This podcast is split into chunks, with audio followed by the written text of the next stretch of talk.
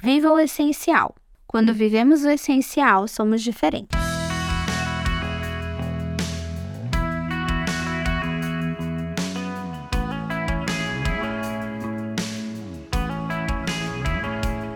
Quando vivemos o essencial de Deus, passamos a ter uma relação particular. Assim via todo o povo a coluna de nuvem que estava à porta da tenda, e todo o povo, levantando-se, adorava, cada um à porta da sua tenda. Êxodo 33, 10. Todo o povo presenciava essa comunhão entre Moisés e Deus. Eles adoravam a Deus, vendo a vida de Moisés e sua forma de servir a Deus. Sua comunhão era essencial, fazia o povo adorar a Deus.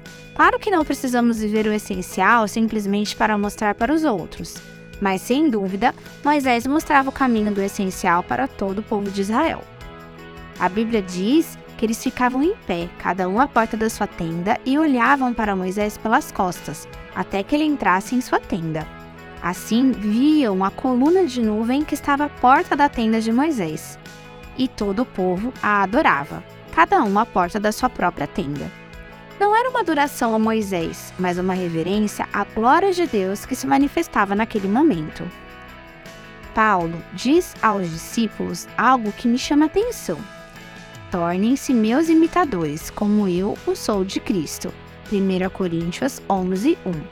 Não sei se você teve pessoas como exemplos na sua juventude.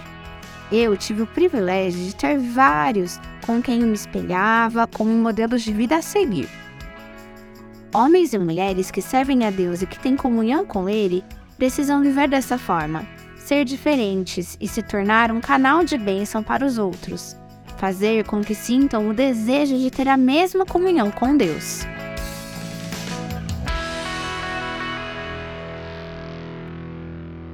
Você ouviu o podcast da Igreja Evangélica Livre em Valinhos. Todos os dias, uma mensagem para abençoar a sua vida acesse www.ielve.org.br ou procure por IEL Valinhos nas redes sociais.